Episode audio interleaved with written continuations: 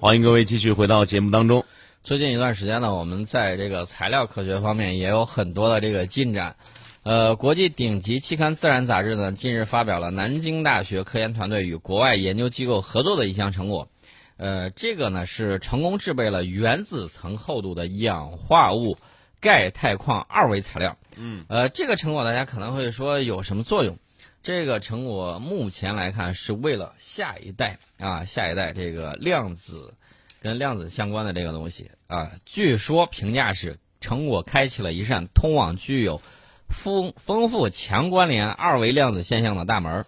那么这种二维材料呢，目前有非凡的电子特性啊，比如说高温超导。呃，大家都知道这个磁悬浮列车需要这个高温超导材料，嗯，这个材料非常的珍贵。所以说呢，他们有望在能源以及量子计算等领域应用的这个多功能高科技器件啊，潜在构建模块。所以说呢，这个成果是非常关键的。而且这个研究成果呢，是由南京大学、美国加州大学尔湾分校以及美国内布拉斯加林肯大学研究人员合作完成。二零零四年的时候啊，先是那个俄裔的英国物理学家安德烈海姆以及康斯坦丁。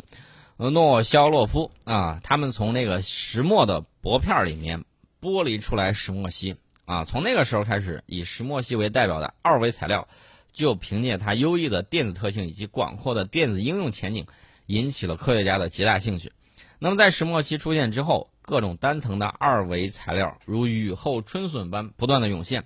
但是呢，原子层厚度的超薄的这个二维材料仍然是没有攻克的难题。自从石墨烯发现之后。呃，这个大家都非常关注。那么，钙钛矿氧化物由于过渡金属离子中的电子电子相互作用，展示出多铁性和聚磁电阻等多种特殊的物理效应。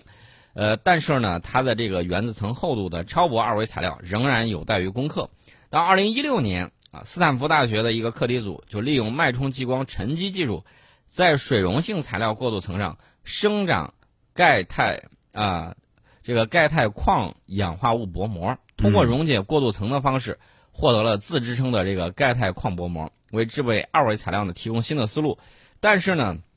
他们在尝试制备只有原子层厚度的超薄二维材料的时候，碰到了难以克服的困难啊，使得这个材料的探索又陷入了困境。那么聂岳峰教授团队成员之一，他的这个课题组呢，采用了一种分子束外延的薄膜生长技术。获得了原子层厚度的高质量氧化物钙钛矿二维材料。那么王鹏教授课题组呢，利用多种先进球，呃插教正透射电子显微镜结构分析技术，直接观测到了这个钙钛矿呃壁铁氧体薄膜在二维极限下出现了若干新颖的现象。那么电子在材料之中的运动形式呢，决定了材料的性能。在石墨烯等传统二维材料之中。电子的运动相对自由一些，不太受其他电子的影响。而在很多氧化物钙钛矿材料之中，电子之间存在很强的相互作用。正是这种电子间的强关联作用，促成了包括高温超导在内的各种新奇的量子态。那么，制备钙钛矿二维材料，在二维体系中加入这种电子间的强关联作用，有望可以发现更丰富有趣的强关联二维量子现象。那么这个科研项目呢，得到了国家重点基础研究发展计划以及国家自然科学基金，还有江苏省双创人才等项目的资助，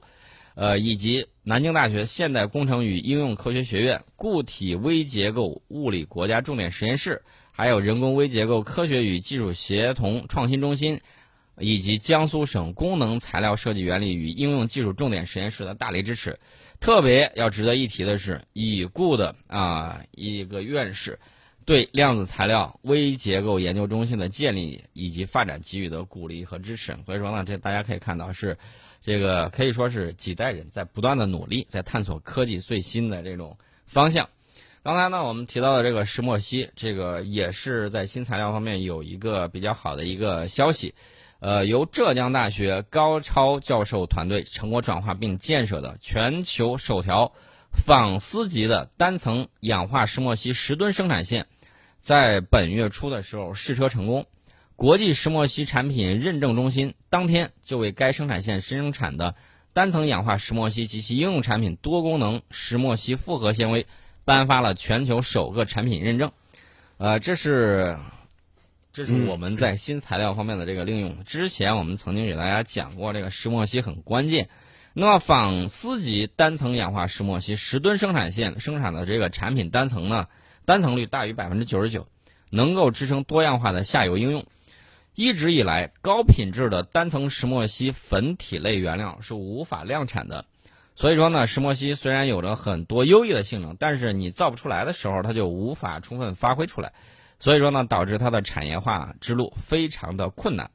那么石墨烯是我们国家重点支持的战略前沿和新兴材料产业。那么现在呢，高超高超教授团队已经突破了全单层反应、高效分离提纯以及粉末再溶解等十多项科学技术工程难题，掌握了原创的全套量产的技术，这是量产。呃，所以说呢，随着这个东西的量产，当然了，还有一系列的好消息，就像华为一样啊，华为等于说是我研究一个技术，我搞一个专利，研究一个技术搞一个专利。那么我们的这个嗯石墨烯生产企业啊，比如说成立于二零一六年的，这个时间其实很近，三年的时间。其实到现在时间并不算太长，叫杭州高希科技有限公司，现在已经申请了石墨烯领域专利近二百项，其中发明专发明型专利占了百分之八十。那么高超教授对企业的发展呢有着清晰的规划，他和研发团队基于高品质单层氧化石墨烯开发出的多功能石墨烯复合纤维，已经获得了国家的发明专利授权，能够抗紫外线啊、远红外内暖养生。包括这个抗菌抑菌、抑螨以及负离子发射等等功能啊，所以说呢，这是一种比较健康的高端的这种纤维新品类啊，以后极有可能我们在这个服装方面啊，可能就要应用到这个碳纤呃这个碳纤维服饰，包括这个地暖的手机散热零部件等领域呢，都发挥它的这个作用。未来还有可能跟企业就是能源企业合作去开发石墨烯材料的这个电池。那么现在全球已经有百余家客户在和他们开展合作，满意度达到了百分之百。呃，所以说呢，有了高品质石墨烯原料的稳定供应，那么石墨烯科学研究以及下游应用产品的这种发展呢，就会得到保障。这是我们提到的这个石墨烯。呃，除了这个石墨烯之外，我们在广告之后再跟大家聊一个比较有意思的，跟这个有点像啊，还是这个跟纤维类的比较像。好的，欢迎各位继续回到我们的节目当中。我们刚才呢说到了有一种新型的材料，就是高品质的这个石墨烯原料的稳定供应。那么我们还提到了这种新型的这种材料呢，极有可能用在有一些碳纤维服饰等方面。那么中国的科学家团队呢，最近受到北极熊的这个毛结构的启发，开发出一种具有空腔结构的轻质疏水隔热的材料。未来呢，有望满足于航空航天等领域对材料的特殊需求。因为这个北极熊的这个毛跟人类或者其他哺乳动物的毛发都不一样，它的毛是中空的啊啊，中空的。哦，这种结构呢，可以阻隔热量从极北极熊也脱发啊。可以阻隔热量从北极熊的皮肤表面扩散到周围的低温环境之中。呃，那么受此启发呢，中国的科学家就人工合成了一种中空的碳管气凝胶。中空碳管的内径仅为三十五纳米，远小于空气的平均自由程七十五纳米。也就是说，管内的空气几乎不会传递热量，因此呢，这个材料具有很好的隔热性能。呃，此外呢，这种碳管气凝胶的三维网络结构还使其具有超弹性，在百分之三十应变下压缩一百万次，仍然可以保持结构完整。这个很厉害，而且这个这个论文发表在美国化学杂志上。这个论文的通讯作者，中国科学技术大学的于书红教授呢，就说，经过长期进化，具有空腔结构的北极熊的熊毛能够在寒冷潮湿的环境之中减少热量损失，是人工合成隔热材料的理想模型。那么，研究团队接下来将探索在更大尺度上制造这种材料，并实现量产，推动它在航空航天等领域的应用。我们知道，航空航天领域有一个很关键的一点，尤其是你要飞到五马赫以上的那个音速的时候，这个东西就转变成什么呢？对隔热材料的极端的需求。那么，我们看到印度在展示自己的高超音速飞行器的时候，大家都发现了一点，就是它那个表面嗯，完整如新。你跟我说你进行了超音速飞行啊，最后它公布了结果不到五马赫。你超过五马赫之后，隔热材料就很关键了，这个非常非常的关键。它不像弹道导弹重入大气层那个样子，它弹道导弹重入大气层，外面有涂层，有一些材料，通过它的这个高温啊，就是高温之后，然后它摩擦，然后呢这个蒸发掉，然后呢就带走一部分这个热量，蒸发也可以带走一部分热量。